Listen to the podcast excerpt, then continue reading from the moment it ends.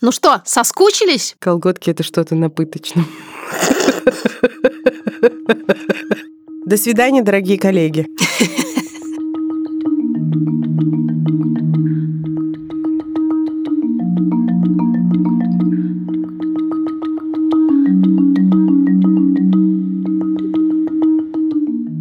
Всем привет! Привет, коллеги. Это подкаст «Никакого правильно» студии «Либо-либо». И мы... Онегин и Татьяна российского подкастинга, а именно Ксения Красильникова, и Маша Карнович-Валуа. Почему мы Онегин и Татьяна? Не то, чтобы обычно наши вот эти альтер-эги связаны с темами эпизодов, но сегодня мы говорим... О чем мы говорим, Машуль? А как ты выкрутилась? Смотри-ка! А.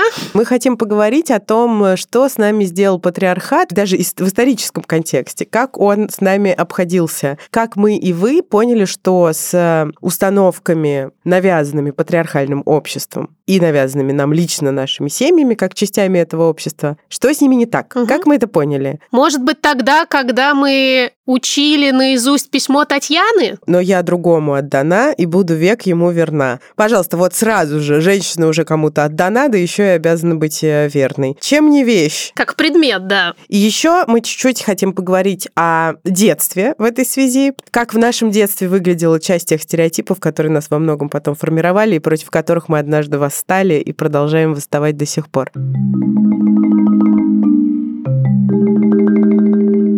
Ну что, соскучились по колготкам с сандаликами? Они вот шлепают вас по ногам. По, ногам и по полу. Это наша рубрика о самых странных стереотипах и загадках, связанных с детской одеждой. Делаем мы эту рубрику, что-то с моим голосом.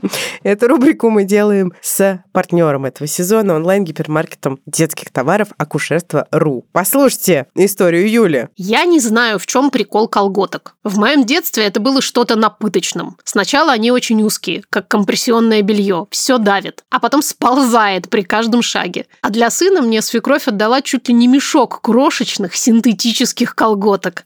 Мне самой их неприятно было в руки брать, не то что натягивать их на шестимесячного буйного осьминога.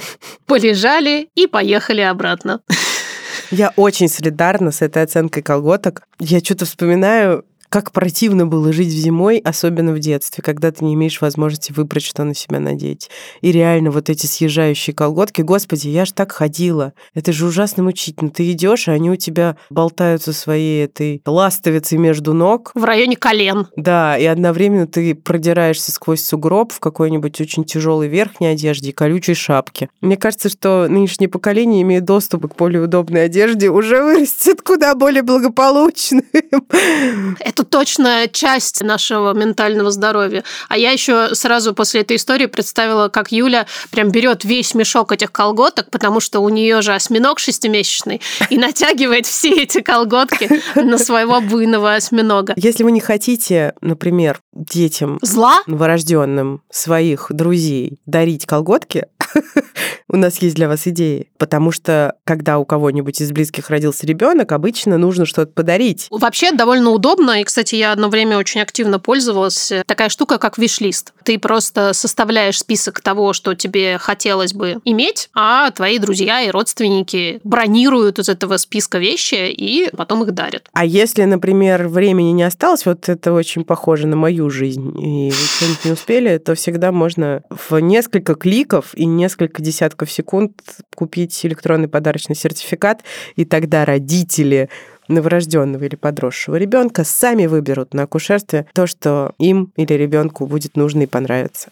Я, кстати, очень любила этим заниматься, когда Алёша, например, наконец-то засыпал. Я часто просто выбирала, клала в корзину и никогда этого не покупала. Но если бы у меня был электронный подарочный сертификат, ой, я бы разгулялась. В общем, хотите порадовать Машу в прошлом, а заодно и себя, покупайте что угодно на акушерстве, особенно электронные подарочные сертификаты.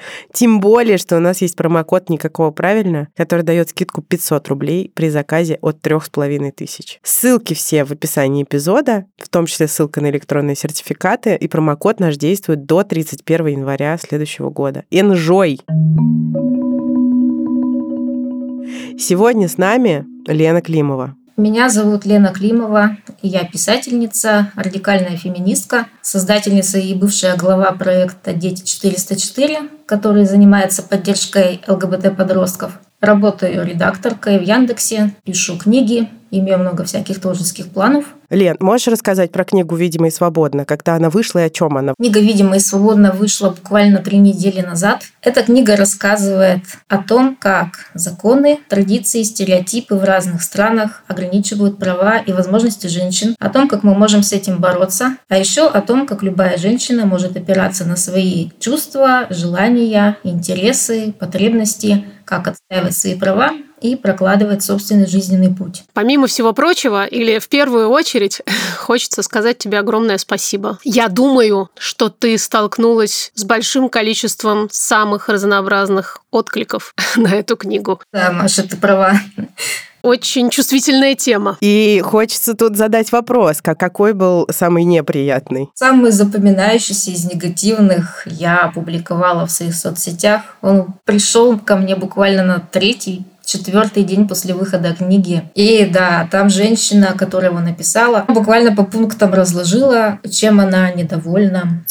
Вы написали чудовищную и вредительскую книгу. Вы пишете, что девочек и мальчиков надо воспитывать одинаково. А вы готовы взять на себя ответственность за мальчика, на которого родители наденут розовое платье, и поэтому его изобьют в школе? Вы пишете, что жена не обязана заниматься сексом с мужем, если не хочет. А вы готовы взять на себя ответственность за семьи, которые будут разрушены, если муж уйдет от такой жены и оставит ее одну с детьми? Вы пишете, что женщины больше всего подвергаются насилию со стороны близких мужчин. А вы готовы отвечать за женщин, которые расстанутся со своими мужьями-насильниками, а сами останутся без защиты и подвергнутся насилию со стороны других мужчин? Это что, решит проблему? Зачем вы вообще пишете о том, что мужчины опасны? Это разжигание ненависти по половому признаку. На свете полно адекватных и нормальных мужчин, а вы выставляете всех кровожадными упырями. Вы пишете, что у женщин всего мира одинаковые проблемы. Меня совершенно не волнует, что кого-то насильно замуж выдали, а кому-то отрезали клитор. Меня волнует, что происходит в моей стране. Я не могу сочувствовать всем и бесполезному сочувствию предпочитаю действия. Раз вы пишете, как женщин насилуют и убивают, так отвечайте на вопрос, что с этим делать. Если вы не пишете, что с этим делать, значит ваша цель просто запугать и не предложить ничего эффективного взамен. А раз ваша цель запугать, вы делаете это ради манипуляции. И последнее. Вы пишете, что в мире должен быть мир. Это все замечательно. Но вы готовы взять на себя ответственность за людей, которые поверят пацифистским воскликам, сложат оружие и предадут родное государство? Вы думаете, мир возможен без войны? Можете опубликовать мой отзыв. Я уверена, что со мной согласятся сотни людей. В свою очередь, сделаю все, чтобы о вашем творчестве, в кавычках, узнали компетентные органы и произвели соответствующие действия. Всего хорошего.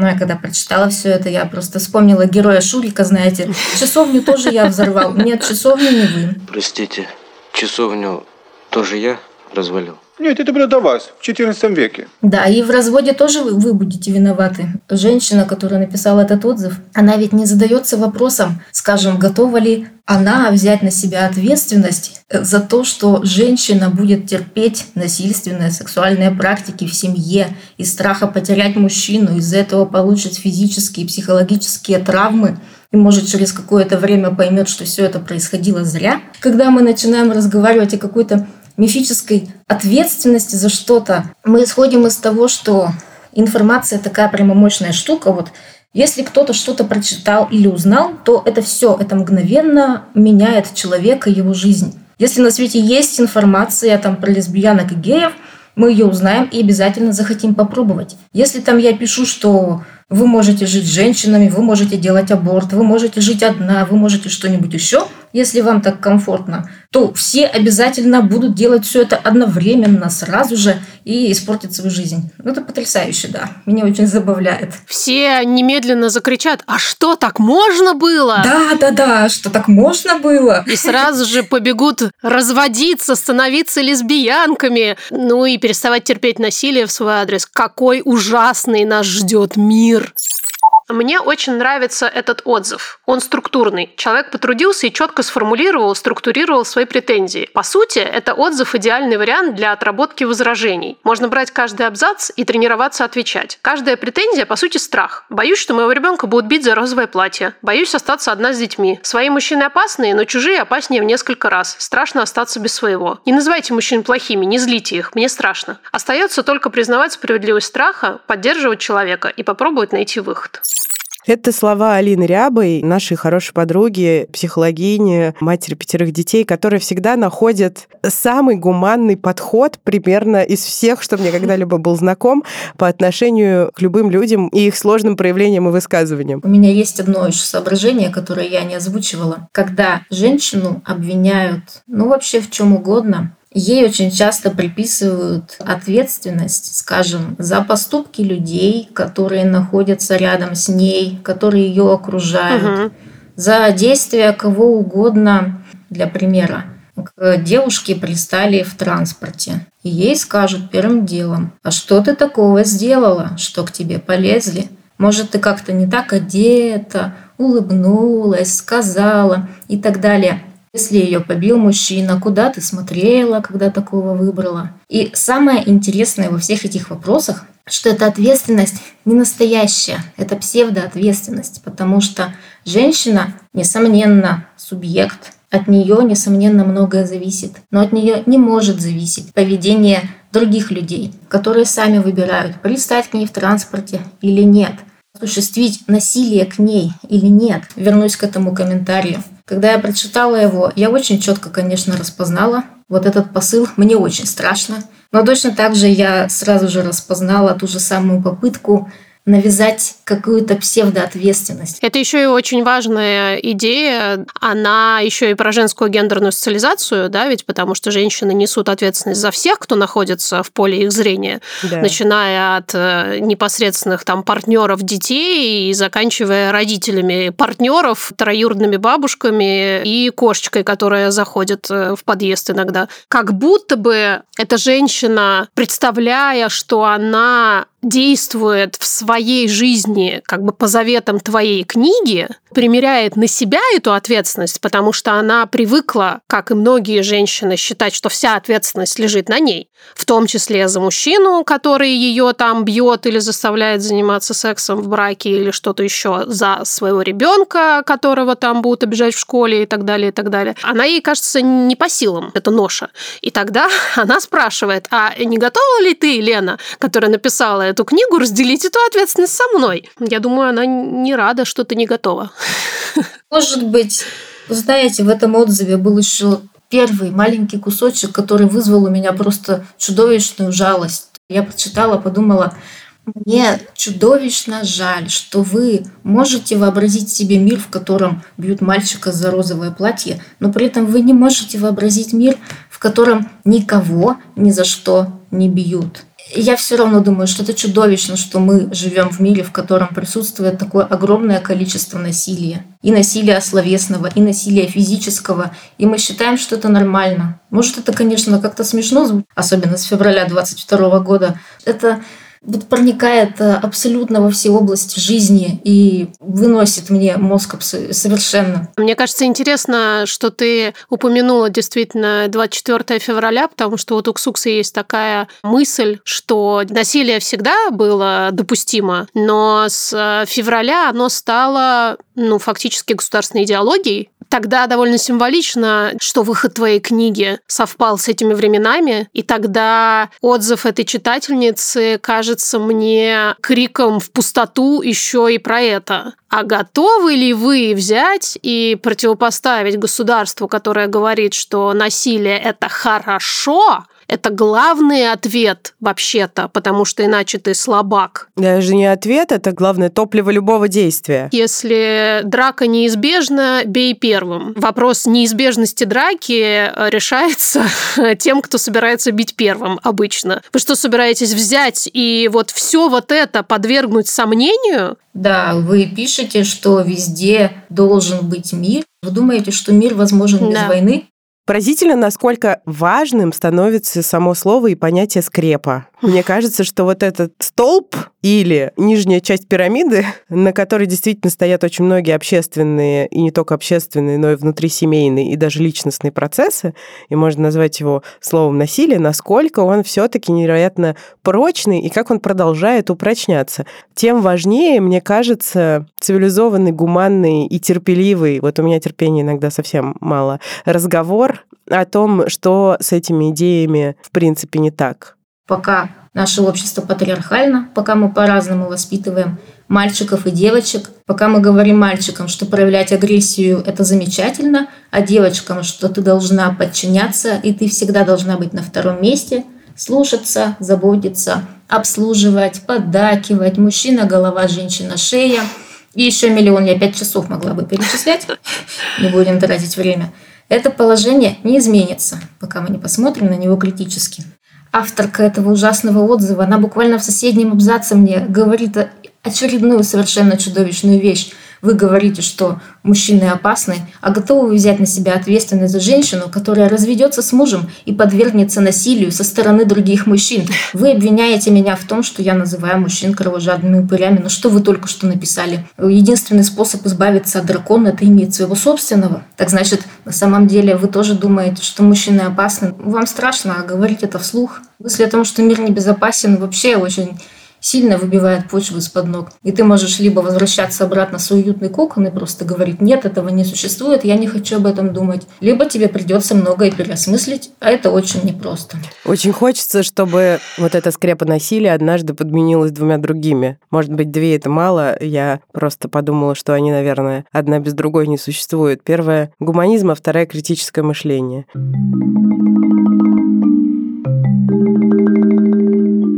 На меня очень повлияла книга Лены Климовой «Настоящая девчонка», потому что я, когда ее читала, думала, вот если бы такую энциклопедию для девочек, а это по форме и жанру именно энциклопедия для девочек, я прочитала в подростковом возрасте, моя жизнь была бы другой. И у меня, и у Маши были в нашем подростковом возрасте энциклопедии для девочек. Я сейчас, ну, мало что помню, но это, конечно, было исключительное сборище жутких каких-то советов, исходящих из того, что женщина — это вещь и некоторая полезная функция, которая должна соответствовать разнообразному сонму ожиданий других людей и общества от нее. И мы собрали несколько цитат из современных энциклопедий для девочек. Вот одна 2012 года, а вторая 2009 года. Ну, то есть это уже после того, как я была подростком определенно, выпущенные книжки. Одна называется «Классная энциклопедия для девочек. Отличные советы, как быть лучшей во всем». А вторая называется «Новейшая энциклопедия для девочек». Несколько цитат. Болтливость для леди неприемлема. Никогда, дорогие леди, не пишите подкасты. Да, враг не дремлет. Гони отрицательные эмоции. Негативные эмоции, например, чувство зависти, гнев, раздражительность, очень губительно воздействуют. На что бы вы думали? Угадай, Машуль, угадай, на что? На твою женственность? Почти, но еще хуже, на девичью красоту и привлекательность. Косу до пояса. Как приступить к завоевыванию внимания парня? Внимательно посмотри на себя в зеркало и оцени свою внешность. Возможно, он не обращает на тебя внимания из-за нее. Вот Черт! Так, теперь все и понятно. Если ты хочешь, чтобы парень в тебя влюбился, то нужно следить за своим внешним видом. Мужчин всегда привлекают загадочные женщины, которые кажутся неуловимыми. Неуловимыми женщинами мне сразу представились, знаете, как в этих мультиках про Тома и Джерри, где они делают так, так вот руки так и так. А заодно, кстати, нельзя разглядеть внешность, если она неуловимая, поэтому, может быть, он там что-то такое краешком глаза увидит и влюбится. А тем временем, и я продолжаю цитировать, угрюмое выражение глаз, недовольные морщинки на лбу. Уныло опущенные уголки рта, самые правильные и гармоничные черты лица превратят в гримасу. Маша показывает мне гримасу. А от того, что человек всегда хмурый, неприветлив, он на самом деле становится некрасивым, так как негативное отношение к жизни нарушает у него обмен веществ. А значит, кожа становится шелушащейся, волосы посекшимися, а природные краски тусклыми. А морщинки недовольными. А выражение глаз угрюмым. Без осанки и конь-корова. Слышал такое когда-нибудь? Нет. Я тоже нет. А вот в энциклопедии для девочек написано. Так вот, без осанки и конь-корова, напоминаю. Именно так в старину говорили о тех людях, у кого напрочь отсутствовали горделивая стать и выправка. Ну, потому что выправка это у коней. И как бы хорошая женщина, как вы понимаете, это Конь. конь, то есть лошадь, да? А плохая женщина это корова. Посмотри повнимательнее на своих подруг. Ну-ка, что там моя подруга? Наверняка многие твои одноклассницы считают себя очень красивыми девушками. Да как вы можете в это верить, если вы такие энциклопедии пишете, а? Наверняка многие твои одноклассницы – кони. Но обрати внимание, как они сидят, стоят. Словом на то, какая у них осанка. Если они сутулятся, ни о какой красоте не может быть и речи. Ой, и, и здесь должна быть это ржание коня. Ага. Кстати, да, почему они, интересно, не пишут о том, что нельзя громко смеяться? Потому что как бы быть конем можно с точки зрения осанки, а с точки зрения хохота конем быть нельзя, уверен. Научись посылать любимому соблазнительные импульсы в виде дружелюбной улыбки или взгляда. Если он сухо отреагировал на твое признание в любви, наш тебе совет. Да вы как бы не перестаете советы давать. Не кисни дома. И не лей слезы по ночам, а лучше займись интересным делом. Интересные дела. Шейпингом, запятая. Ходи в бассейн. А если я хочу киснуть дома и лить слезы по ночам? Ты ненавидишь свое тело, ноги, которые не так стройны, как хотелось бы, бюст, который слишком мал и не спешит расти, или наоборот, талию, которую трудно обнаружить на твоей коренастой фигуре. Подожди, это не все. Дальше авторка переходит к подбадриванию. Это все чисто возрастные явления. Пройдет совсем немного времени, и вчерашний гадкий утенок превратится в прекрасного лебедя. Ты немного поправишься или, наоборот, похудеешь. Научишься двигаться, как взрослая женщина. Твое тело обретет правильные пропорции и станет намного привлекательнее. Я двигаюсь, как взрослая женщина. Как прекрасный лебедь ты двигаешься. В общем, очень интересно, что может заставить людей писать такие вещи. Что, что? Вообще, кто учит нас, маленьких нас, ненавидеть свое тело? Не ты ли, дорогая книжка, не ты ли, дорогая авторка? А готова ли она взять на себя ответственность за то, что мой гадкий утенок не превратится в лебедя? Вот, интересно, готова ли она на себя взять ответственность еще из-за, не знаю, расстройства пищевого поведения у большого количества людей. И за то, что женщина потом под влиянием этих стереотипов думают, что их цель в жизни быть красивой, что бы это ни значило, а не, например, делать то, что они действительно хотят, становиться учеными или открывать столярные мастерские. Ну окей, ладно. Мужчин всегда привлекают загадочные женщины, не забывай, Машуль, которые кажутся И неуловимые. Да. Партнерочка наша, авиасейлс еще. Еще, еще, еще, еще, еще. Это совершенно замечательный сервис, который решит буквально любой ваш путешественнический вопрос. Какие бывают путешественнические вопросы? Что-то забронировать, где-то выбрать, куда-то пойти, что-то посмотреть. Хотелось бы еще как-то денег сэкономить слегка. И вот это все может авиасейлс еще. Косой расклад э, свежий на моей ментальной карте или моих ментальных карт. Это поездка в Израиль, где очень много было непредсказуемого и трудно перевариваемого для меня. Шаббат, я вам так скажу, это не шутка, ничего не работает. И я, кроме этого, например, столкнулась с ситуацией, когда мой ребенок, знаете, вот ребенок, да, орет, потому что ему срочно нужно купить в магазине какого-то жуткого резинового паука. Одновременно с этим через три минуты отходит автобус в другой город, и это еще шаббат, поэтому ничего другого не работает, но зато работает этот магазин. Но там не принимают никакие карты, кроме израильских. Если бы вот я знала, что вообще так бывает, что карты зарубежных банков могут не принимать, я бы, конечно, была более готовой. Можно было сформулировать вопрос.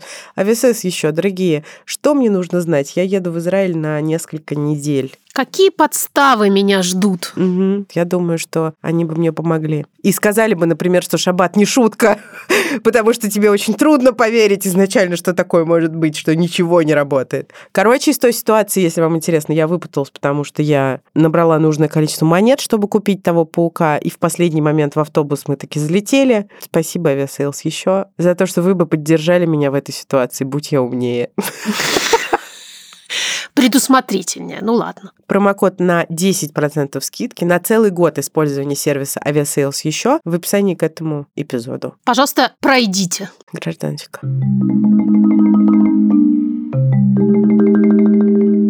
А сейчас мы послушаем Вас. Мы просили ответить на вопрос, в какой момент вам показалось, что с патриархальными или традиционными семейными установками что-то не так. Я должна сказать, что большая часть этих историй, несмотря на сложную достаточно канву и тему нашего разговора, принесли мне огромное количество радости. И спасибо вам за это. Привет, дорогой подкаст. Я очень хорошо помню тот момент, когда я не очень поняла всю трагедию табуированности женской физиологии. Мне было лет, наверное, 14. Я уехала учиться в интернат и на какие-то каникулы приехала домой. И у меня началась менструация, начался цикл. Мама, которая на тот момент жила с моим отцом больше 20 лет, а до этого у него была еще одна жена, у него в сумме четверо детей. И мама говорит, спрячь прокладки, не показывай отцу, старательнее заворачивай свои использованные прокладки, когда ты их выбрасываешь. Их видно, видно кровь. И тогда я подумала, неужели отец четверых детей, человек, которому скоро 60, не знает, что у девушки бывает менструация? Неужели его может ранить это знание? У меня прямо случился диссонанс. Мой папа большой, могущественный в моих глазах, может испугаться крови на прокладке. Я, в общем, я не всегла тогда. Как раз, мне кажется, во многих из этих историй есть вот этот момент, когда критическое мышление зажгло очень яркую лампу в голове. Типа, а? Ага, момент. Нас слегка обманули, кажется. Что-то с этим не в порядке. Туда же, кстати, вся вот эта идея про то, что партнерские роды не имеют права на существование, да, в смысле, где партнер мужчина, потому что однажды увидев тебя в таком виде, он больше никогда не сможет смотреть на тебя и желать тебя, потому что вот эта вся кровища – это что-то, что совершенно несовместимо с мужским либидо, очевидно. Героиня говорит о том, что ее муж устроился на такую же должность в той компании, где она работала, и при этом у нее было, судя по всему, больше ответственности и большая команда. Изначально его приняли на чуть больше зарплату. Ну, там разница была несущественная, около 10 тысяч, но тем не менее. И я думала, что это потому, что, ну, а, в IT так случается, что новых людей принимают на больше зарплат. Но мы работали вместе около трех лет. За это время было несколько повышений. И каждый раз ему зарплату поднимали на большую сумму. Когда я пыталась обсудить это со своей семьей, вся мужская половина придумывала какие-то оправдания и не хотела замечать, что это несправедливо. Вообще, довольно уникальная ситуация, потому что обычно мы не имеем возможности такие вещи знать, но тут, когда речь идет об одной семье, ты довольно легко можешь узнавать, когда, соответственно, другому человеку повысили зарплату и насколько. И вот как хорошо же сразу становится все видно. Да, и ты на собственной шкуре узнаешь, как устроен gender pay gap. Тебе не нужно для этого залезать в исследования и слушать социологов, пожалуйста. Ну и, конечно, тот факт, что такому несправедливому раскладу находится множество оправданий, это прям страшно показательно. У меня в книге одна респондентка рассказывала очень похожий случай. Она завела отношения с мужчиной со своей работой, и когда начальник об этом узнал, сказал, вот теперь у тебя появился мужчина, и мы будем тебе меньше платить. Замечательно. Прекрасная логика. Работодатель меньше платит женщине, говоря, что ее должен кормить какой-то мифический мужчина, тогда как очень часто именно женщина кормит своего ребенка, своих нескольких детей, зачастую заботится о престарелых или больных родственниках. И получается в итоге, что такая позиция «мы заплатим тебе меньше из-за мифического мужчины», она обрекает на довольно бедное существование не только ту женщину, но и всех людей, кого она действительно кормит, кто зависит от ее заработка. Привет, Маша Иксукса. Моя история о патриархате, она, наверное, будет скорее такая смешная и добрая, чем трагичная, но все равно есть над чем задуматься. Дело в том, что мои родители – это такие люди двойной посыл. Они своими руками делали совершенно чудесные, бомбезные вещи, но вот словами через рот просто как какое-то ужасное заклинание или заговор говорили что-то чудовищное. Например, мой папа, он очень любил и любит возиться с тестом. Он какие-то совершенно космические пироги все время готовит сдобные, нежнейшие домашние пельмени, всякие среднеазиатские блюда очень сложные. Но при этом вот он всегда с большой любовью такой интересом и трепетом стоял у плиты целый день и ворчал. Две бабы в доме, а я как кухарка стою тут. И вот это противоречие того, как, с какой любовью он это все делает, причем делает для нас с мамой, и что он при этом говорит, наверное, мне и навеяли мысли о том, что ну, что-то с традиционными ценностями все-таки не то.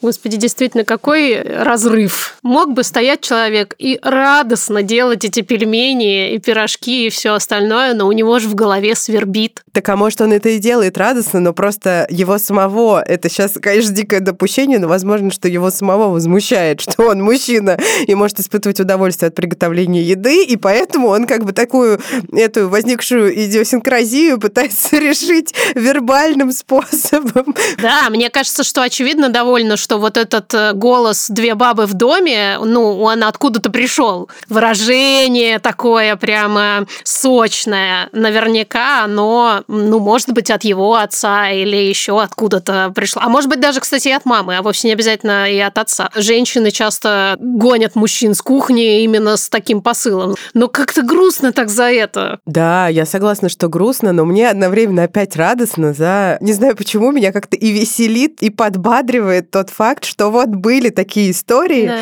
Когда наши слушательницы стали сомневаться. И вот эти истории выглядели именно так. Потому что, например, я про себя не помню. Я в таких штуках не видела противоречия, просто потому что не заглядывала туда. Вот у меня была очень безусловная картина мира. Я, поступая в университет, на вопрос своего папы, зачем ты поступаешь в университет, отвечала, чтобы быть умной и удачно выйти замуж. Я понимала, что этот ответ его порадует, но у меня не было сомнения. Для меня точно так же было, потому что нас с тобой обеих растили в некотором безусловном уважении к правилам, а поскольку правила были такие, то подвергать сомнению правила это уже само по себе было смертельным грехом, поэтому мы туда не лезли, потому что мы были хорошие девочки. И, соответственно, да, ни у тебя, ни у меня не было никогда вот этих моментов, когда мы такие думали, хм, а может быть, папа какую-то фигню говорит сейчас? На самом деле, постоянно всю жизнь с самого рождения или даже до рождения сталкиваемся с проявлениями какого-то неравенства, и у нас действительно нет возможности усомниться, нет каких-то слов, чтобы это сказать, выразить свое недоумение, недовольство, непонимание. Тут у меня всегда в голове опять другая метафора присутствует, что мы все как огурцы, которых опустили в банку с рассольчиком. Что мы будем делать? Мы будем просаливаться. Кто-то больше, кто-то меньше, но мы все равно будем солеными. Мы не будем думать о том, что мы плаваем в банке с рассолом, мы его даже видеть не будем. Если огурцы могут видеть, ладно, бог с ним. И эти истории меня очень радуют именно потому, что кажется, что они, не знаю, не то, что берутся ниоткуда, или это какое-то озарение, это просто у меня в голове как опять нарисовалась огромная, все увеличивающаяся, увеличивающая кучка, кучка, кучка. И вот какая-то вот это всегда, это не отдельная история, это последняя песчинка, которая заставила весы упасть. И тут-то я и думаю, опаньки, кажется, что-то не так. Эта история с тестом очень милая. Ну, как-то мне даже жалко было этого мужчину. Да, наверное, ему сложно. Я ну, тоже думала. Что он и что-то такое говорит, и чтобы себя оправдать, но при этом, наверное, женщины в этом доме, слыша это почувствуют себя виноватыми. В общем, мне жалко всех. Я, конечно, думаю о прекрасном, замечательном мире, в который мы придем, в том числе благодаря нам, где кому не придется всего этого испытывать, говорить, париться по поводу хоть теста, хоть розовых штанов, хоть чего угодно, и где мы все сможем проявлять себя, как только захотим. Где огурцы свободно смогут бунтовать против рассола. Да. Где огурцы не будут рассоля. Я тоже хотела обнять все огурцы и сказать, что чем раньше нам удастся выскочить из банки, тем э, более хрустящими и малосольными мы будем. Я не знаю, как вы, а я малосольные огурцы люблю гораздо больше, чем соленые. Я думаю, что мы действительно все на верном пути в этом вопросе. И твоя книга, Лен, разрушает вот этот морок рассола. Знаешь, как водичку туда добавляет, и рассол становится все менее и менее соленым. Незаметно, но становится. Я очень на это надеюсь, что даже та читательница, которая написала мне абсолютно разгромный отзыв, она все равно о чем-нибудь подумает. И Уверена. может, она как раз окажется в числе тех, кто через несколько лет скажет, что ну, что-то какой-то я дурой была, прости, пожалуйста. Да. я скажу, да ладно, что там? И все, весь разговор. Скажет, что ушла от мужа и купила сыну розовое платье. Лично. Когда у наших убеждений, составляющих очень часто основу нашего мира, растут ноги из глубокого и далекого детства, это гораздо сложнее подвергнуть сомнению, и их гораздо сложнее, эти убеждения подвергнуть сомнению, чем когда мы привыкли изначально сомневаться, и это каким-то образом поощрялось. Поэтому спасибо всем, кто делает эту работу, потому что это именно работа. И спасибо всем, кто разговаривает об этом с другими людьми. И мы вас, знаете, любим, обнимаем и восхищаемся. Спасибо, что были с нами. Маша Ксукса, никакого правильно, а также Юра, Кирилл, Юля и Наташа — это мы. И будем здесь в следующий вторник. И мы вас все обнимаем. Пока. Пока-пока.